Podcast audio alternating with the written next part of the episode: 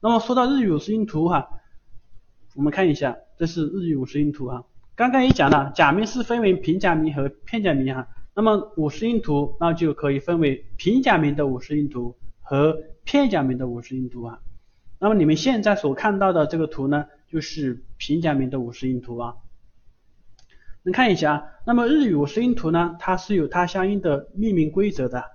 你看一下，就是说它是为什么叫五十音图呢？你看一下，刚好横着有十个，竖着有五个哈，是吧？竖着五个哈，刚好是五十个，所以呢，把它叫做五十音图哈。而且它有它相对的命名规则哈。拥有十个假名的那一行呢，叫做段，对，叫段。十个假名的这一行呢叫段，然后五个假名的呢叫行，是吧？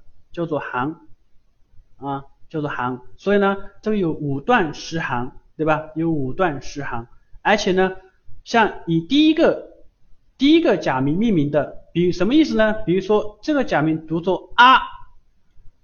那么这一行呢，就是啊段，这个假名读一，这一行是读作一段，这个读乌，所以呢这一行呢是乌段，乌段，这个是读作 a，这一行呢是 a 段，a 段，这个是读作 o，所以呢这一行呢是 o 段，o 段，然后呢这个叫啊行，啊，这是卡。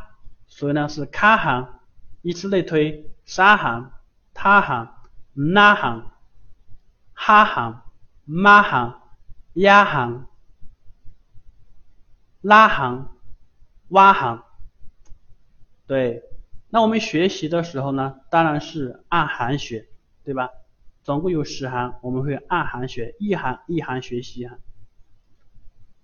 也看一下，这是片假名的五十音图啊。片假名五十音图哈。